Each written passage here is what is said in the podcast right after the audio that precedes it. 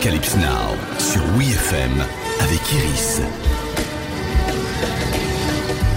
Bonjour à toutes et à tous, comme tous les lundis on parle musique et cinéma sur WeFM. Il y a des films comme ça, il y a un avant et un après. Si vous avez vu celui-ci à l'époque, il y a de fortes chances que depuis, vous êtes bangué dans votre voiture dès que Bohemian Rhapsody passe à la radio. En tout cas, moi, c'est ce que je fais depuis 1992 et le générique de la comédie Wayne's World.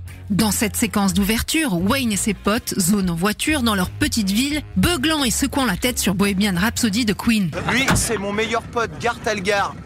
Salut. C'est l'heure de Bohemian Rhapsody, les amis? Génial, ouais.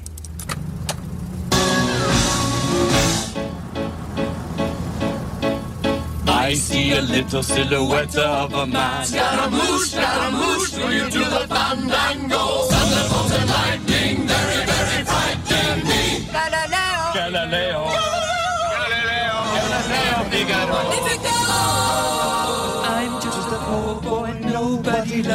Adaptation ciné d'un sketch du Saturday Night Live, Wayne's World suit les aventures de Wayne Egarth, animateur amateur d'une émission musicale depuis un studio télé bricolé dans la cave parentale. Les deux éternels ados fans de rock sont joués par Mike Myers, futur Austin Powers, et Dana Carvey, qui n'a plus beaucoup fait parler de lui de notre côté de l'Atlantique depuis. Réplique potage culte, référence pop en pagaille, bande originale excellente. Ceux qui ont vu le film savent, Wayne's World doit aussi beaucoup aux morceaux de Queen et réciproquement.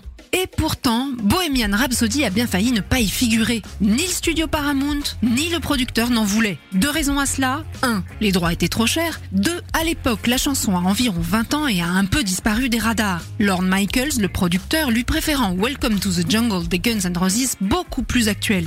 Mais Mike Myers se bat pour avoir le morceau, menaçant même de quitter la production s'il ne l'obtient pas. Easy come, easy go, will you let me go?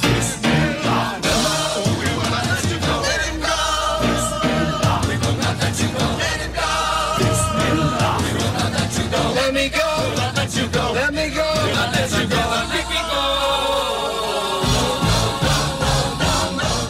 Résultat, une scène d'anthologie qui n'a pourtant pas été sans heurts. D'abord, Dana Carvey n'en connaît pas les paroles. Alors que tout le monde chante à tue-tête dans l'habitacle, lui ne fait que remuer les lèvres de façon aléatoire. Et ça se voit à l'écran. Bon, personnellement, j'ai longtemps cru que c'était un ressort comique. Eh ben non. Comme quoi, les incidents de parcours sont parfois les meilleurs metteurs en scène. Quant au mythique headbanging, là, selon la réalisatrice, c'est Mike Myers lui-même qui aurait rechigné à secouer la tête, persuadé que personne n'allait rire. Au final, oui, Mike Myers et Dana Carvey contractent une intense douleur au cou, une rigidité qui s'aperçoit après dans certaines scènes, mais qu'est-ce qu'on s'est marré? Une fois n'est pas coutume, grâce à son passage dans Wayne's World, Bohemian Rhapsody et Queen connaissent une remontée en flèche de leur popularité. Freddie Mercury, le chanteur du groupe, meurt en novembre 1991. Il aura néanmoins eu l'occasion de voir la scène, Mike Myers lui ayant envoyé une cassette quelque temps avant la sortie du film. Et l'histoire ne s'arrête pas là. 26 ans après, une référence à Wayne's World se glisse dans le biopic de Brian Singer consacré à Mercury. Mike Myers y campe un cadre de la maison de disques EMI qui refuse de publier le morceau Bohemian Rhapsody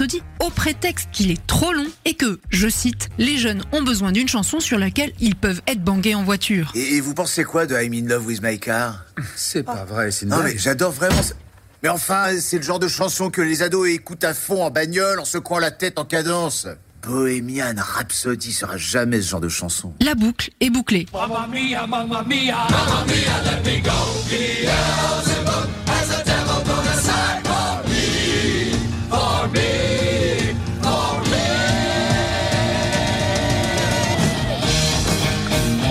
Me. Arocalypse Now, c'est fini pour aujourd'hui. Rendez-vous lundi prochain pour un nouvel épisode. Retrouvez tous les épisodes d'Arocalypse Now en podcast sur WeFM.fr.